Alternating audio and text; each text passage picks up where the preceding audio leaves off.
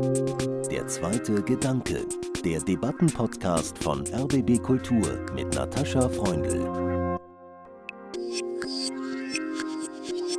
Ich glaube, dass wir vor sehr schwierigen Zeiten stehen, wo sehr, sehr viele Krisen nicht nur parallel zueinander existieren, sondern sich auftürmen.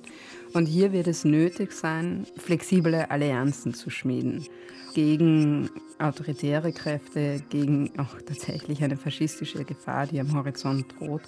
Wie ist es möglich, mit Wettbewerb, mit Marktwirtschaft, mit Technologieoffenheit und Innovation Lösungen für die Krise der Gegenwart zu schaffen und den Menschen eine gute Zukunft zu eröffnen? Ich glaube, das ist die Gretchenfrage, mit der bürgerliche Politik stehen und fallen wird.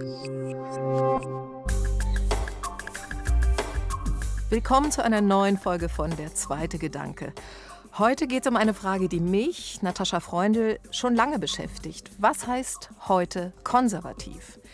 Wir hier beim öffentlich-rechtlichen Rundfunk werden ja gerne als linksgrün oder rotfunk tituliert. Und damit verbunden ist der Vorwurf, ARD und ZDF seien nicht konservativ genug. Mag sein. Aber welche konstruktiven Ideen für die großen Probleme unserer Zeit kommen aus dem konservativen Lager. Menschenwürde, Nachhaltigkeit, das sind auch konservative Werte. Erstaunlicherweise werden sie aber selten als solche betrachtet. Ich freue mich sehr darüber, mit zwei ausgewiesenen Experten nachzudenken, zum einen mit der Politologin Natascha Strobel. Sie hat ein Buch über radikalisierten Konservatismus geschrieben, das 2021 bei Surkamp erschienen ist. Und ich freue mich sehr, dass Frau Strobel uns jetzt aus ihrer Heimatstadt Wien zugeschaltet ist. Grüße nach Wien. Schönen guten Tag aus Wien. Andreas Röder ist Professor für Neueste Geschichte an der Gutenberg-Universität Mainz. Er ist Leiter der Denkfabrik Republik 21 und Autor des Buchs Konservativ 21, eine Agenda für Deutschland. Das ist 2019 bei CH Beck erschienen. Schöne Grüße nach Mainz, Herr Röder. Ich grüße Sie zurück nach Berlin. Hallo, Frau Freundl. Der SZ-Journalist Heribert Prantl, der hat einmal geschrieben, Konservatismus, das sei etwa zur gleichen Zeit erfunden worden wie die Konserve. 1804 entdeckte ein französischer Koch, dass Lebensmittel nicht verderben, wenn man sie in einen luftdichten Behälter verpackt und anschließend erhitzt. Dieses Rezept kennzeichnet auch konservative Politik, so Prantl. Frau Strobel, was heißt denn für Sie konservativ?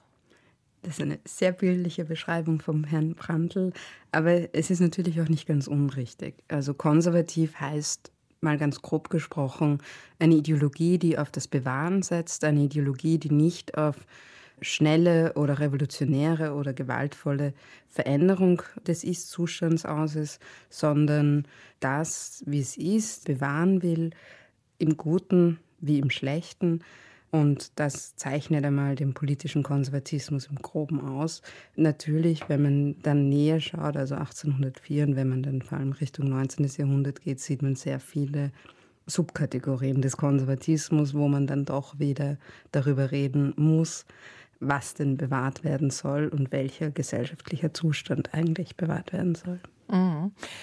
Herr Röder, Sie argumentieren in Ihrem Buch für einen modernen Konservatismus. Was unterscheidet denn den alten von Ihrem neuen, modernen Konservatismus? Das ist ein Konservatismus, der sich vor allen Dingen auf die Moderne einlässt. Denn ich würde Ihre Frage, was ist konservativ, damit beantworten, dass konservativ von allem Anfang an eine Haltung zum Wandel war. Und da würde ich äh, Frau Strobel durchaus zustimmen. Es geht darum, den Wandel so zu gestalten, dass man ihn durch moderate Verbesserung und nicht durch radikale Umgestaltung oder Schaffung einer neuen Welt begleitet. Das heißt aber zugleich Konservatismus, und das unterscheidet ihn von Liberalismus und Sozialismus, ist nicht gekennzeichnet durch ein feststehendes Set von Inhalten, so wie es im Liberalismus die Freiheit oder im Sozialismus die Gleichheit ist, sondern es ist eine Form des politischen Denkens, die von einem bestimmten Menschenbild, von einer bestimmten Denkform ausgeht und vom Vorrang der Gesellschaft vor dem Staat. Mhm ganz konservativ hoffe ich, dass meine Stimme uns erhalten bleibt und mir, weil Sie hören, dass sie ein bisschen angeschlagen ist. Aber der ursprüngliche Konservativismus, Herr Röder, war ja durchaus antimodern äh, gedacht. Deswegen will ich noch mal nach modernem Konservatismus fragen. Und dieses Bild der Konserve, das kommt ja auch nicht von ungefähr. Vielleicht können Sie Ihre Vorstellung eines neuen Konservatismus noch ein bisschen mhm. akzentuieren, weil ursprünglich antiaufklärerisch, ursprünglich ganz klar Vorrang des Glaubens und eine Bewahrung ja, der Ungleichheiten auch, äh, weil das hierarchische Element durchaus ja, wichtig war für den Konservatismus. Also zunächst reizt es mich jetzt doch noch einen halben Satz zu der Konserve zu sagen, ähm, weil mir dann doch durch den Kopf geht, dass in dem Moment, wo wir auf einen schwierigen Winter zugehen und vielleicht auf Versorgungsengpässe zugehen, Konserven jedenfalls in Krisenzeiten sich auch schon mal als ganz äh, hilfreich äh, herausstellen können. Aber ich will noch einmal sagen, man kann nicht sagen, dass der Konservatismus per se antimodern sei. Es gibt ja nicht den Urahn des Konservatismus, aber wenn Sie dann doch Edmund Burke als solchen ansehen, dann ist es kein Zufall, dass Edmund Burke eigentlich ein Whig, ein aristokratischer Liberaler gewesen ist, der das begründet hat, was wir heute konservatives Denken nennen. Und Sie haben Elemente davon genannt, aber vom Grundsatz her gibt es eben die eine Strömung, die versucht, den Wandel so zu gestalten, dass die Menschen mitkommen können und also einen Wandel durch moderate Verbesserung herbeizuführen. Für diese Tradition steht Edmund Burke, für diese Tradition stehen auch die englischen Konservativen des 19. Jahrhunderts, die einen parlamentarischen, reformerischen Konservatismus betrieben haben. Das andere ist ein reaktionärer Konservatismus, der eigentlich alles so belassen will, wie es ist.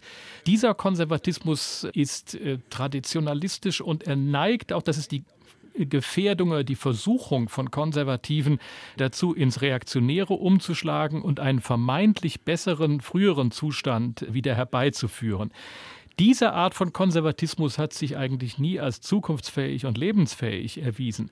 Aber der liberale Konservatismus, der also den Wandel annimmt und ihn aber auf eine antiradikale Weise gestalten will. Und das ist wichtig, antiradikal ohne eine neue Welt und ohne den neuen Menschen zu schaffen, weil der Konservative weiß, dass das in der Regel übel ins Auge gehen kann. Das ist der Inhalt eines äh, moderaten, liberalen Konservatismus. Ich würde noch einmal sagen, der ist in den Anfängen des Konservatismus der Moderne angelegt, aber das muss immer wieder neu belebt und immer wieder neu inhaltlich durchdekliniert mhm. werden.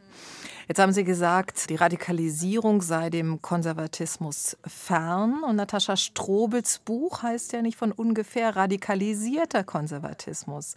Frau Strobel, Sie sagen, das sei ein neues Phänomen. Sagen Sie uns doch, wie er Ihrer Meinung nach entstanden ist und ob diese Radikalisierung Ihrer Meinung nach nicht doch in der ja, Logik des Konservatismus liegt.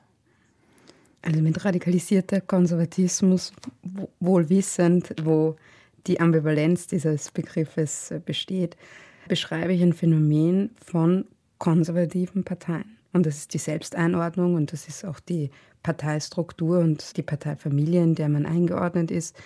Ein Phänomen, wo eben konservative Parteien beginnen, die Strategien und die Sprache der extremen Rechten zu übernehmen. Das ist etwas, was wir eigentlich in ganz Europa schon seit einiger Zeit sehen. Ich habe zum Beispiel meines Heimatlands Österreich äh, dargestellt, wie die ÖVP unter Sebastian Kurz ganz klar begonnen hat, eigentlich so zu agieren, wie wir das früher von der FPÖ kannten. Und es ist auch im eigenen Strategiepapier so genannt, wie die FPÖ, nur zukunftsorientiert. Mhm.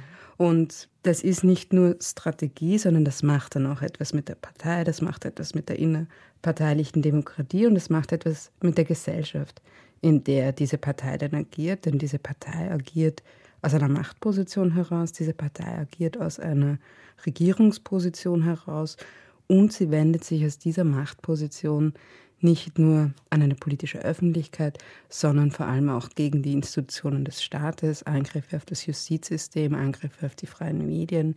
Und hier spreche ich eben von einer Radikalisierung des Konservatismus, der diesen gedachten Konsens, der immer prekär war, aber diesen gedachten Konsens nach 45, wo man so im Einvernehmen mit der Sozialdemokratie agiert und regiert hat, diesen auflöst und eigentlich ein anderes Gesellschaftsmodell anstrebt, ein mhm. autoritäreres Gesellschaftsmodell anstrebt. Würden Sie aber sagen, das ist sozusagen jetzt die starke Linie des Konservatismus heute? Es ist eine Reaktion auf die Krisen der Zeit. Also es gibt viele Möglichkeiten darauf zu reagieren, aber es ist eine starke Fraktion innerhalb des Konservatismus. Wir sehen das auch in Schweden, wir sehen das in Ungarn, wo man nochmal äh, gesondert drüber reden kann, aber auch die Fidesz ist nominell eigentlich eine konservative Partei, auch die Tories in, in Großbritannien, aber auch die Republikaner sind eigentlich eine konservative Partei bei allen Einschränkungen, die ein Zwei-Parteien-System mit sich bringt. Äh, und das zeigt sich schon, dass überall ähnliche Tendenzen und ähnliche Strategien gemacht werden. Herr Rodder, dieser radikalisierte Konservatismus ist ja eine Herausforderung für Ihren modernen Konservatismus. Wie stark äh, wollen Sie sich davon abgrenzen? Ja klar, das ist schon richtig. Und ich würde die Analyse von Frau Strobel auch ein äh, ganzes Stück weit wirklich teilen, würde sogar noch hinzufügen, diese Versuchung der Radikalisierung des Konservatismus, die ist auch schon älter. Das sehen wir bei der sogenannten konservativen Revolution in der späten Weimarer Republik. Und das sehen Sie natürlich am Sündenfall der deutschen Konservativen, nämlich die Machtergreifung Hitlers mhm. und die ersten Jahre jedenfalls der Regierung Hitlers äh, zu unterstützen. Das zeigt, diese Versuchung des Konservatismus hat es schon länger, will nicht sagen immer, gegeben. So, und insofern, das ist schon die Herausforderung für Konservative. Und ich würde, was die Gegenwartsdiagnose Diagnose angeht, auch zustimmen. Was wir erleben, ist momentan eine doppelte Spaltung des politischen Spektrums. Auf der linken Seite, darüber brauchen wir jetzt, glaube ich, nicht weiter zu reden, aber auf der rechten Seite erleben wir eine Spaltung in eine bürgerliche, liberal-konservative, demokratische rechte Mitte auf der einen Seite und einen antikonstitutionellen Rechtspopulismus auf der anderen Seite. Und zwischen den beiden verläuft die aus meiner Sicht klar definierte und markierte rote Linie. Diese rote Linie ist, weil Sie die Republikaner ansprachen, Frau Strobel, der 6. Januar 2021 in den USA, die Rede von der gestohlenen Wahl, das heißt die Missachtung der staatlichen, der demokratischen, der rechtsstaatlichen Institutionen. Und in der Tat ist diese rote Linie die entscheidende Herausforderung für Konservative. Und deswegen sage ich, wenn ich jetzt normativ argumentiere, ist es wichtig, dass wir einen demokratischen, liberalen Konservatismus der rechten Mitte, äh, haben, der auch diese rechte bürgerliche Mitte politisch kraftvoll repräsentiert und die Radikalisierung jenseits dieser roten Linie des 6. Januar in den antikonstitutionellen Populismus vermeidet. Denn die Aufgabe von Konservativen ist es nicht, Radikale zu integrieren, aber die Aufgabe ist es, Radikalisierung zu verhindern. Und die Tendenzen dahin sind ja ganz massiv und es hat noch kaum jemand die Heizkostenrechnungen für den Herbst bekommen. Mhm. Insofern stehen diese Fragen tatsächlich mit massiver Bedrohlichkeit vor uns. Ja, 6. Januar 2021 nochmal zur Einordnung. Das war der ja durchaus von Trump gewollte, wenn nicht gar von Trump auch orchestrierte Sturm auf das Kapitol in Washington. Letztendlich die Vorbereitung eines Staatsstreichs. Bleiben wir mal kurz beim Blick in die USA, weil doch Trump sozusagen ein Symbol geworden ist für einen ja, permanenten Regelbruch. Sie beschreiben das in Ihrem Buch, Frau Strobel. Was ist Ihre Bilanz der US-Präsidentschaft von Donald Trump? Donald Trump hat in wenigen Jahren geschafft, dass wir uns tatsächlich sorgen müssen um die demokratische Verfasstheit der USA. Die Institutionen haben gehalten, diese Diagnose, glaube ich, kann man stellen, aber die Frage ist, wie lange noch, weil diese Institutionen ja auch nicht zerschlagen worden sind oder auch das nicht die Strategie ist, sondern die Strategie ist, diese Institutionen nach und nach auszuhöhlen. Und wir haben das jetzt beim Supreme Court gesehen, aber es ist ja nicht nur der Supreme Court im Justizsystem, sondern es sind ganz viele Gerichtshöfe drunter, die auch auf Lebenszeit besetzt werden. Und da hat Trump so viele Richter und Richterinnen wie wenige vor ihm besetzt. Und die sind möglichst jung besetzt worden. Das heißt, wir haben eigentlich ein Justizsystem, das in Bereichen eigentlich auf der Kippe steht. Und wenn wir jetzt sehen, wie Trump agiert, und nicht nur Trump, sondern all diese Personen, die mit ihm da hochgespült worden sind, dann muss man sich schon ernsthaft Sorgen machen. Und das ist innerhalb weniger Jahre geschehen. Und das ist einfach diese Macht und diese Kraft, äh, auch mit den Ressourcen, mit denen man hier agiert, die so eine Person wie Trump, so ein radikalisierter Konservatismus ausstrahlt. Ja vier Jahre, Januar 2017 bis Januar 2021. Und womöglich gibt es ja eine Fortsetzung. Andreas Röder, Sie sind gerade von einem Forschungssemester an der Johns Hopkins University in Washington zurückgekehrt. Sie haben also ganz äh, frische Eindrücke von der politischen Situation in den USA. Zum einen, wie fassen Sie die Ära Trump zusammen? Und zum anderen, ja, wie viel Trumpismus steckt noch in der US-Politik und wie realistisch ist seine Wiederwahl? Das ist eine insgesamt sehr, sehr komplexe Lage, denn ich äh, teile alles, was gesagt worden ist über Trump und insbesondere sage ich, für jeden liberalen Konservativen ist der 6. Januar, ist der von Trump im Grunde vorbereitete Staatsstreich, ist diese Missachtung der rechtsstaatlichen Institutionen ein absolutes No-Go. Und die Republikaner haben es nicht geschafft, nach dem 6. Januar sich von Donald Trump zu emanzipieren.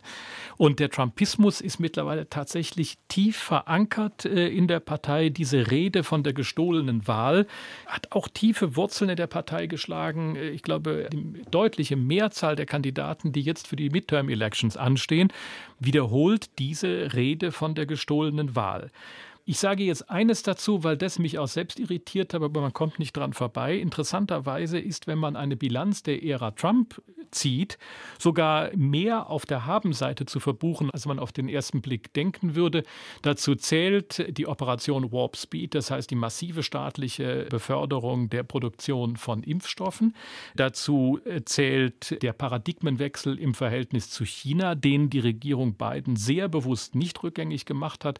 Dazu zählt auch den Deutschen zu sagen, dass ihr Geschäftsmodell so nicht funktioniert. Das haben mittlerweile die Deutschen selbst verstanden, insbesondere was Sicherheitsgarantien zum Tarif weit unter 2 Prozent des Bruttoinlandsprodukts angeht. Insofern ist das sehr komplex, aber tatsächlich ist es so, dass äh, Trump die Republikaner sehr stark in der Hand hat. Ich kenne viele, die sich, da gehen die Begriffe ja immer etwas durcheinander, Classical Liberals nennen, was wir im Deutschen als liberal-konservativ bezeichnen würden. Francis Fukuyama ist einer von diesen. Und die kenne ich auf Seiten der Republikaner, die irgendwie hoffen, dass es noch wieder anders wird. Aber jemand wie Francis Fukuyama würde uns allen hier zustimmen, dass er sich massive Sorgen mhm. macht. Und die kann ich nur teilen. Ob es Trump noch einmal wird, wird jetzt nicht zuletzt von äh, dem Verfahren in New York abhängen, das gegen ihn angestrengt worden ist. Und ich würde Frau Strobel ganz zustimmen, dass das so wahnsinnig schnell gegangen ist ist für uns ein Grund, dass wir uns nicht irgendwie beruhigt zurücklehnen und meinen, naja, das ist doch was, was in den USA passiert, aber bei uns nie passieren könnte. Und wenn in Deutschland die Rede davon ist, naja, die AfD zerlege sich ja irgendwie selbst, kann ich nur sagen, guckt dahin und seht, wie schnell Dinge sich radikalisieren können und äh, seid achtsam. Ich spreche heute in Der zweite Gedanke mit dem Historiker Andreas Röder und mit der Politologin Natascha Strobel in Wien. Und ehrlich gesagt habe ich erwartet, dass sie sich doch ein bisschen mehr aneinander äh, reiben. Kann ja noch hier. kommen. Kann ja noch kommen, genau. Wir gucken gleich mal nach Deutschland, weil Sie, Frau Strobel, ja durchaus auch viel Kritik einstecken mussten für Ihr Buch. Ihnen wurde ein bisschen vorgeworfen, dass Sie die Dinge zuspitzen, vereinfachen. Aber schauen wir mal auf Deutschland. Wie sehen Sie da die Gefahr eines radikalisierten Konservatismus? Wenn man nach Deutschland sieht, dann ist Deutschland tatsächlich eine Ausnahme, zumindest bis jetzt. Also ich habe den Vergleich in Österreich und ich schmunzel so ein bisschen in mich rein, denn der Vorwurf des Alarmismus, der begleitet mich schon sehr lange. Es ist schon so einer Zeit, als alle das noch äh, unglaublich erfrischend fanden, was Sebastian Kurz so gemacht hat und ich gewarnt habe und ich mir eigentlich nicht im geringsten ausmalen konnte, was da eigentlich noch alles kommt. Also mit Angriffen auf die Justiz, mit dem Versuch, eine Staatsanwaltschaft abzuschaffen und so weiter. Das heißt, ich habe eigentlich noch untertrieben, aber das hört man nicht gerne. In Deutschland ist es so, dass die Union tatsächlich anders strukturiert ist, auch andere Selbstreinigungskräfte hat, als es die ÖVP zu diesem Zeitpunkt gehabt hat. Man muss aber auch die Lage verstehen in der diese Radikalisierung der ÖVP zum Beispiel passiert ist. Und das ist aus einer Frustration, dass man immer nur Zweiter ist, entstanden. Und diese Frustration innerhalb der Partei hat sehr, sehr viel möglich gemacht, weil man irgendwann bereit war, alles zu versuchen, um wieder Kanzler zu werden. Eine Position, wo man sich fühlt, dass das der angestammte Platz ist und dass die einem zu Unrecht genommen worden ist. Das heißt, diesen Moment der Frustration, den gab es jetzt natürlich nicht in der Union, weil die 16 Jahre lang mit Angela Merkel die Kanzlerin gestellt haben. Kann ja noch kommen. Natürlich ist jetzt so ein Moment da, wo man sagen könnte, okay, das hat jetzt das Potenzial, wo diese Radikalisierungen eintreten könnten. Ich bin hier noch offen, muss ich sagen. Es gibt immer wieder Momente, man sieht das auch an Friedrich Merz, der das versucht mit so einem Verbalradikalismus. Man sieht es auch an Projekten, die außerhalb der Partei gelagert sind, wo es ja durchaus ein fruchtbares Umfeld gibt, wo so eine Rhetorik eben auf fruchtbaren Boden fällt. Aber ähm, ob das so funktioniert, wie das in Österreich funktioniert hat, wie das in den USA funktioniert hat, das würde ich dann doch offen lassen, weil vielleicht Friedrich Merz auch nicht die Person ist, die das in dieser Rücksichtslosigkeit vorantreiben kann. Mhm. Herr Röder, eigentlich hätte die Frage ja zuerst an Sie gehen müssen, denn Sie sind CDU-Mitglied äh, und Sie wurden auch nach der Wahl von Friedrich Merz im Frühjahr 2022 zum Leiter der Fachkommission Werte, Fundament und Grundlagen der CDU berufen, wenn ich richtig informiert bin.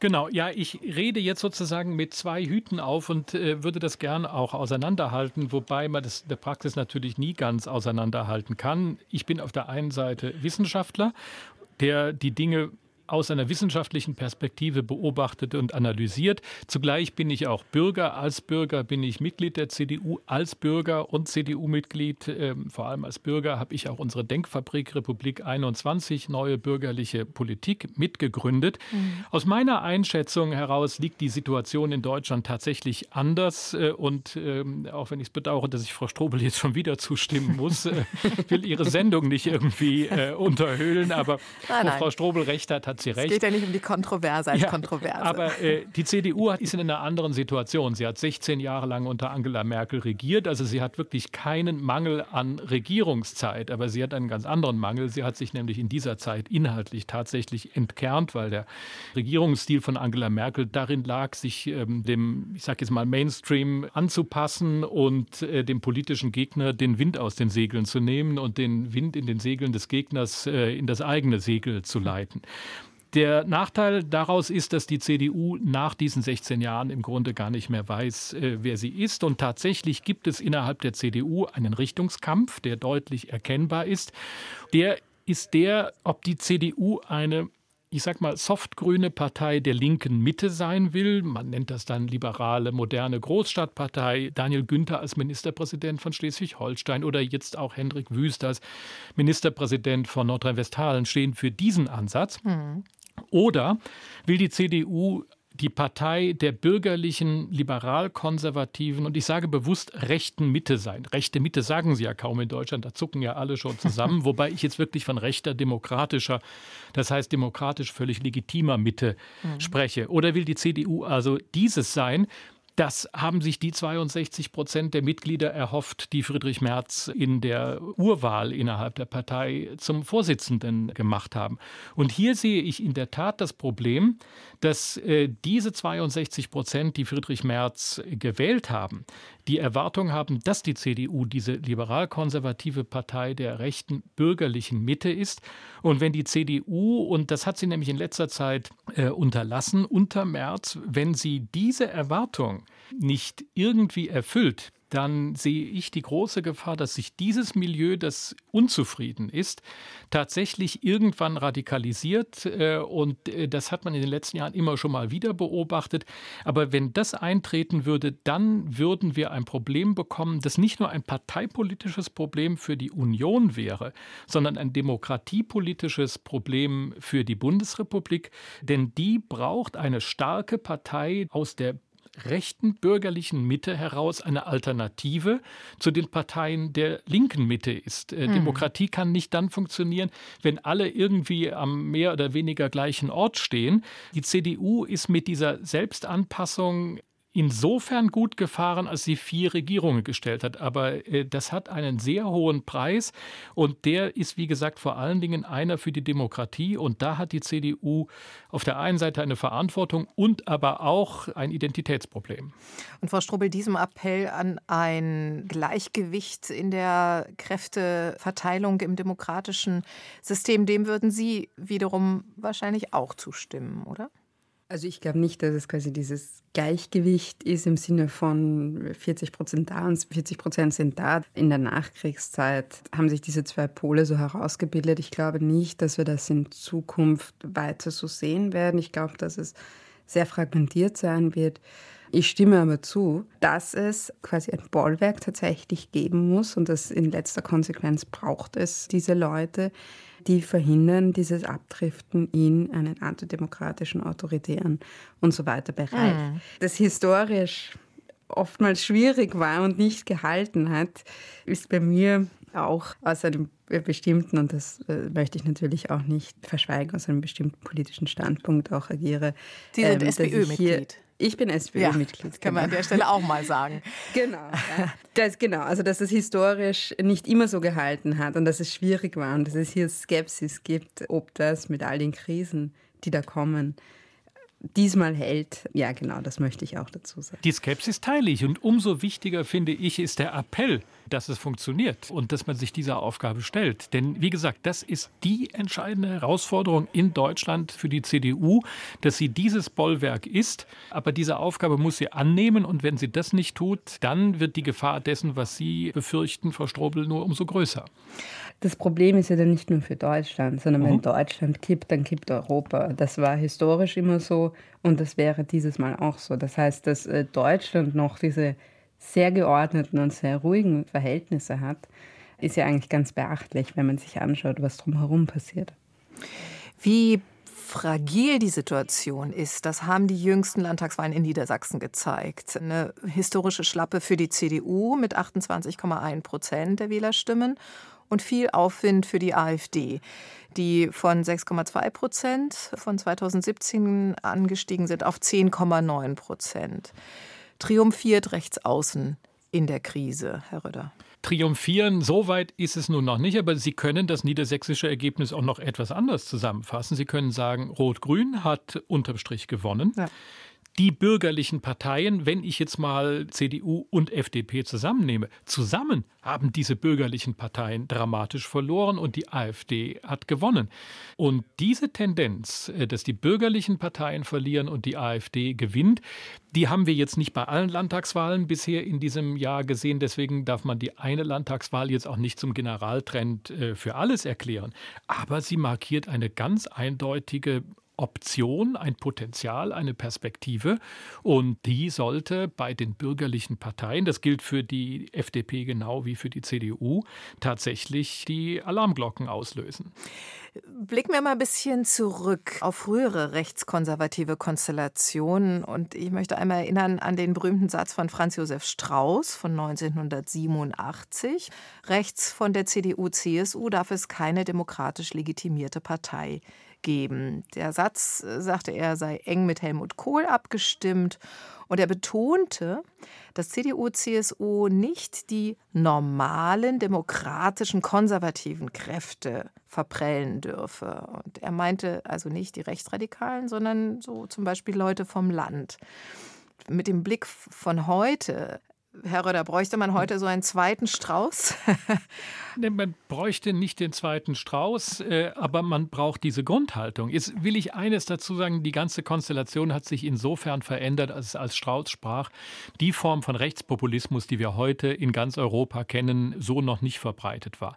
Aber die CDU hat unter Angela Merkel billigend in Kauf genommen, dass genau diese Devise, die Sie gerade beschrieben haben und die Sie ja nochmal deutlich verbunden haben, eben mit der demokratischen konservativen Rechten, dass die CDU genau diese Position aufgegeben hat. Ich meine, als die AfD gegründet wurde, die Gründungsgestalten der AfD, Leute wie Bernd Lucke, Joachim Stabatti, Olaf Henkel, das sind liberal-konservative gewesen, die einen völlig legitimen Protest gegen die Euro-Rettungspolitik damals formuliert haben.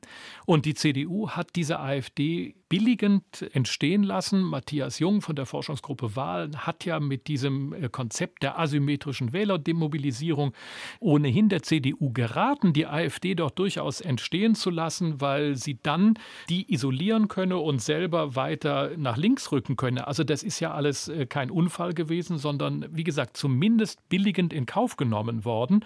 Und so sehr die AfD Teil eines gesamteuropäischen Trends ist, ist die Entstehung und die Etablierung ein eklatanter Fehler der CDU unter Angela Merkel gewesen. Verstehe ich aber auch so, Herr Röder, dass Sie sagen, es wurde über bestimmte Fragen sowohl in der konservativen Partei als auch in der breiten Öffentlichkeit zu wenig diskutiert. Und ich gebe die Frage gleich mal weiter an Frau Strobel. Ist das so? Zum Beispiel sprechen wir von damals der Gründungsidee der AfD, äh, die Herr Röder angesprochen hat. Da kommt es immer darauf an, was man damit meint. Ich erlebe das sehr oft, dass es dann heißt, ja, diese rechtspopulistischen Parteien oder diese sogar extrem rechten Parteien in Italien haben jetzt postfaschistische, neofaschistische, wie auch immer, Parteien an der Macht, die können ja nur entstehen, weil wir so wenig geredet haben über all diese kontroversen mhm. Themen. Aber ich sehe das eigentlich anders. Wir haben sehr viel geredet. Also ich glaube, wenn man auch im öffentlich-rechtlichen Rundfunk die Talkshows durchgeht, dann wird man kein Thema so oft haben wie Migration, Asyl, Einwanderung, Flucht. Und es geht gar nicht so sehr um das, ob man drüber redet, denn darüber wird geredet, sondern wie man mhm. drüber redet und wem man mhm. Raum gibt und welche Strategien dort angewandt werden. Wir erleben eher, dass durch diese permanente eskalative Thematisierung eigentlich schon fast unmöglich gemacht wird, auf einer normalen lösungsorientierten Ebene darüber zu reden. Und das ist eigentlich das, was in den letzten Jahren äh, gemacht wurde. Das ist auch das, was diesen Parteien zu Erfolgen verholfen hat. Und das ist genau dann diese Strategie, die dann zurücksickert. Denn so sehr ich quasi diese Brandmauern und diese roten Linien sehen möchte, im außerparlamentarischen wie im innerparlamentarischen Konservatismus gibt es eher Überschneidungsspektren und Brückenbauer hin auch zu diesen extrem rechten Kräften, wo dann diese Rhetorik wieder hineingetragen wird in den Konservatismus und dann in Ländern wie in Österreich mehrheitsfähig gemacht wird.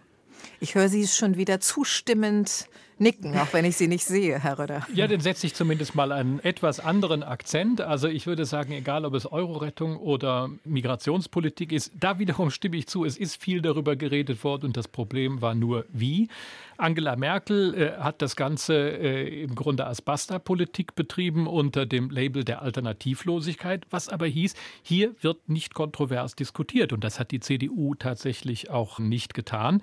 Und in beiden Fällen Euro-Rettung oder auch Migrationspolitik, und Sie haben es auch in der Covid-Politik erlebt, neigt die öffentliche Debatte dann, und da ist der öffentlich-rechtliche Rundfunk allerdings, wie ich finde, auch problematisch daran beteiligt, neigt die öffentliche Debatte dazu, dass sie moralisiert wird. Und dieses Moralisieren ist das eigentliche Problem. Man sagt dann immer, ja, es kann doch alles gesagt werden und es wird auch alles gesagt, aber es wird in der Debatte so schnell moralisierend ausgegrenzt. Und damit wird dem anderen, der anderen Meinung, die moralische Legitimation genommen. Und damit entsteht ein Ungleichgewicht und eine Emotionalisierung und auch eine Polarisierung der Debatte, die insgesamt problematisch ist. Deswegen finde ich, ist es wichtig, den Toleranzrahmen in der öffentlichen Debatte weiterzuziehen. Natürlich gibt es klare moralische Grenzen dessen, was äh, legitimerweise sagbar ist und was nicht. Aber diese Grenzen muss man genau ausloten und diesseits dieser Grenzen braucht es das, was Timothy Garten Esch mal robuste Toleranz genannt hat, bisschen mehr Robustheit in der öffentlichen Meinung. Und vom Grundsatz her halte ich es insofern für völlig richtig, dass man diese Themen die von Rechtspopulisten thematisiert werden, dass man die Themen aufnimmt, dass man die Themen adressiert ohne allerdings den Rechtspopulisten nach dem Mund zu reden. Das mhm. ist das äh, Entscheidende. Und das ist das, was sich 62 Prozent der Mitglieder der CDU von Friedrich Merz versprochen haben. Genau diese Haltung. Und ich halte vom Grundsatz her den Anspruch von Merz zu sagen, wir müssen die AfD halbieren nicht indem wir ihr nach dem Munde reden, sondern indem wir Angebote machen für die Wähler der AfD, ohne dass wir uns auf die äh, abschüssige Bahn begeben, der AfD hinterherzulaufen. Denn einfach so zu sagen, dass man 12 oder 15 oder wie viel auch immer Prozent einfach mal so abschreibt, ohne zu sehen, dass es auch bei der AfD Wähler gibt, die man zurückgewinnen kann, ohne dass man sich selbst verbiegt oder die roten Linien überschreitet, das halte ich für eine ganz entscheidende Herausforderung. Frau Strobe, Sie fordern in Ihrem Buch einen Weg nach vorn mit, wie Sie schreiben, progressiven und linken Kräften. Nach allem, was Sie jetzt von Herrn Röder gehört haben und sich ja offenbar erstaunlich einig sind, können Sie diesen liberalen, modernen Konservatismus, den er vertritt, äh, mit zu den progressiven zählen, die Sie mit auf den Weg nach vorn nehmen möchten oder dort sehen? Ich glaube, dass wir vor sehr schwierigen Zeiten stehen, dass wir tatsächlich an einer Zeitenwende stehen, wo sehr, sehr viele Krisen nicht nur parallel zueinander existieren, sondern sich auftürmen. Und hier wird es nötig sein, und äh, das ist jetzt vielleicht überraschend, aber hier wird es nötig sein, flexible Allianzen zu schmieden. Und gegen autoritäre Kräfte, gegen auch tatsächlich eine faschistische Gefahr, die am Horizont droht, glaube ich schon, dass es mit diesen Kräften auch ein Bündnis geben kann.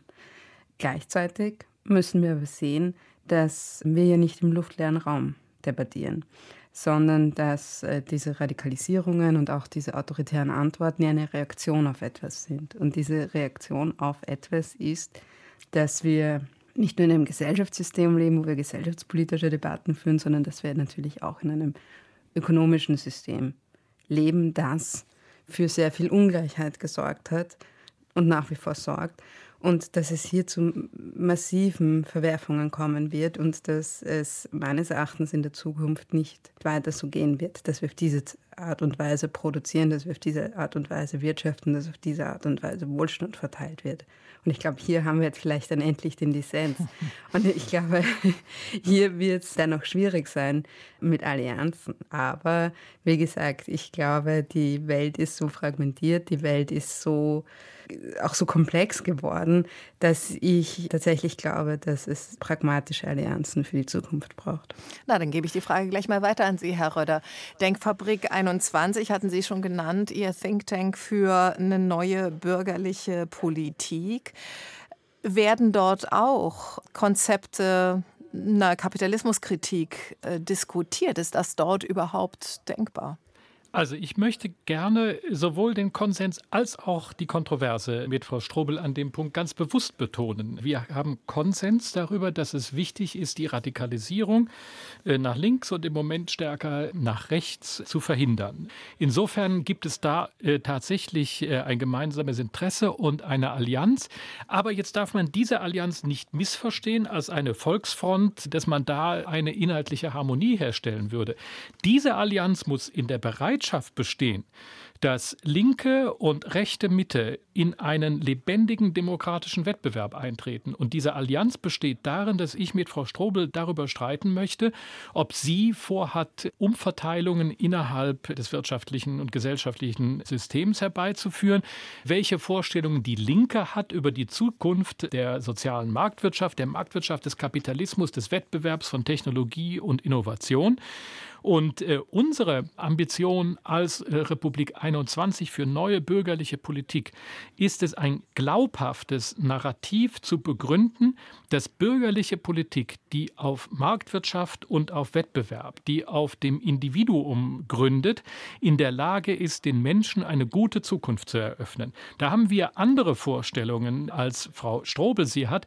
Wir wollen die weiter ausarbeiten und begründen und dann wollen wir damit, dann muss die bürgerliche rechte Mitte damit in den demokratischen Wettbewerb, in die Auseinandersetzung ziehen. Und ich glaube, das Beste, was wir für die Demokratie tun können, ist, dass Frau Strobel und ich über die unterschiedlichen Konzepte streiten und dass wir auf diese Art und Weise Demokratie beleben und eine lebendige Demokratie gewährleisten, die aus dem Wettbewerb der Ideen heraus zu den besseren Lösungen kommt. Aber noch einmal entscheidend, und das sage ich jetzt auch noch mal ganz bewusst äh, an die Adresse der CDU, ist nicht zu meinen, dass die Lösung in Selbstanpassung an die Grünen liege und man im Grunde am besten dann aufgestellt wäre, wenn man die Grünen minus 10 Prozent ist oder Robert Habeck, der dann weiß, wie das mit dem dem Insolvenzrecht ist, sondern dass die Parteien der linken und der rechten demokratischen Mitte Konzepte formulieren und darin über diese unterschiedlichen Konzepte in einen lebendigen demokratischen Wettbewerb eintreten. Ich möchte jetzt doch für die letzten paar Minuten noch mal so ein bisschen wieder den Stachel lögen und noch mal fragen nach der Nachhaltigkeit. Der Weltjournalist Robin Alexander war kurz vor der Bundestagswahl in dieser Sendung und wir sprachen auch darüber, was haben die Parteien eigentlich zu bieten, was kommt. Und in Sachen äh, Nachhaltigkeit, in Sachen Klimaschutz sagte Robin Alexander, äh, da sei die CDU komplett intellektuell blank. Und mein Eindruck ist, das stimmt bis heute. Oder können Sie widersprechen, Herr Röder? Ja, ich würde insofern widersprechen, als sich ja eine Klimaunion gegründet hat äh, und es Kreise innerhalb der Union gibt, die zumindest den Willen haben, dem zu begegnen. Vom Grundsatz her ist das nicht falsch, was Sie sagen. Die Union hat in den 70er Jahren über dieser Ideologisierung der Energiefrage, über der Kernenergie, also Atomkraft, nein, danke auf Seiten der Grünen und äh, dafür aber eine ganze klare, auch ideologische Pro-Kernkraft-Haltung auf Seiten der CDU, hat die Union in den 70er und 80er Jahren im Grunde den Anschluss an die Umweltbewegung verloren. Jemand wie Winfried Kretschmann ist ja sozusagen der Inbegriff äh, für jemanden, der eigentlich ziemlich christdemokratisch tickt, aber den die CDU, jetzt war der Kretschmann damals auch anders unterwegs, den die CDU dann nie für sich gewonnen hat. Also von daher ist Und Kretschmann schon, bezeichnet sich als konservativ. Was übrigens äh, natürlich ein rhetorischer Coup erster Ordnung ist, wo ich nur sagen kann, Chapeau. Also dem politischen Gegner die Begriffe wegzunehmen, ist äh, das ganz große Kino äh, des demokratischen Wettbewerbs. Nein, aber es ist richtig, äh, die Union muss zu dem Thema Konzepte gewinnen sie ist da konzeptionell blank, das ist schon grundsätzlich richtig.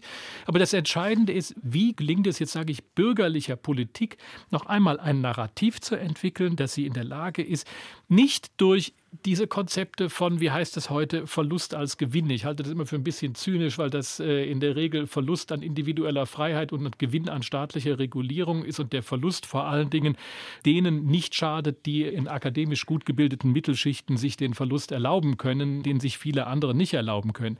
Nein, wie ist es möglich, mit Wettbewerb, mit Marktwirtschaft, mit Technologieoffenheit und Innovation Lösungen für die Krise der Gegenwart, wo die Klimaentwicklung eines, aber nicht das einzige ist. Wie ist es möglich, Lösungen für diese Probleme der Gegenwart zu schaffen und den Menschen eine gute Zukunft zu eröffnen? Ich glaube, das ist die Gretchenfrage, mit der bürgerliche Politik stehen und fallen wird.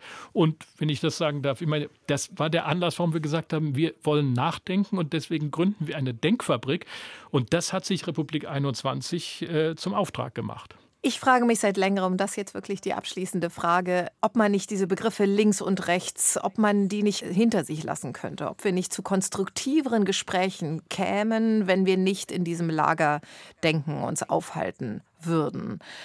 Frau Strubel, was sagen Sie dazu? Ich bin absolut dagegen, diese Begrifflichkeiten aufzugeben mit allen Unterkomplexen, die, die es mit sich bringt. Denn ich denke, es ist schon sehr wichtig, festzustellen, dass wir nicht alle Mitte sind oder dass wir nicht alle ein bisschen mehr so, ein bisschen mehr so zu so einem liberal-bürgerlichen Kreis gehören, sondern mit einer linken Weltanschauung und auch mit einer rechten, mit einer bürgerlichen, mit einer liberalen Weltanschauung gehen einfach verschiedene Werte einher und geht auch ein, ein Blick auf die Welt einher. Und ich glaube, dass das in einer Zeit wie diese, wo die ganz großen Fragen wieder aufgemacht werden, wichtig ist und es auch wichtig ist, diese Unterschiede klar zu machen. Denn das ist auch äh, etwas, was diese Radikalisierungen beflügelt hat, dass man geglaubt hat, naja, Demokraten oder Republikaner oder konservative Sozialdemokratie, es ist alles so eins. Aber das ist es ja nicht. Mhm. Ähm, es gibt eine andere Historie, es gibt einen anderen Blick auf die Welt. Wir haben das schon gehört mit Ordnung und Hierarchie und der, der Mensch muss eingehegt werden und der Mensch braucht eine klare Ordnung zu einem Menschenbild, das ein anderes ist in einer linken Weltsicht. Das ein positives Menschenbild ist, das sagt, ja, Menschen brauchen Freiheiten. Menschen sind solidarisch, Menschen tun sich zusammen und helfen einander und brauchen eigentlich nicht quasi diese Hierarchien. Und ich glaube, man muss auch wieder diese ganz großen Fragen aufmachen. Und bin da ein großer Fan davon, es auch in diese Links-Rechts, und da kann man ja ehrlich sein, äh, auch in Selbstzuschreibungen, das so zu belassen.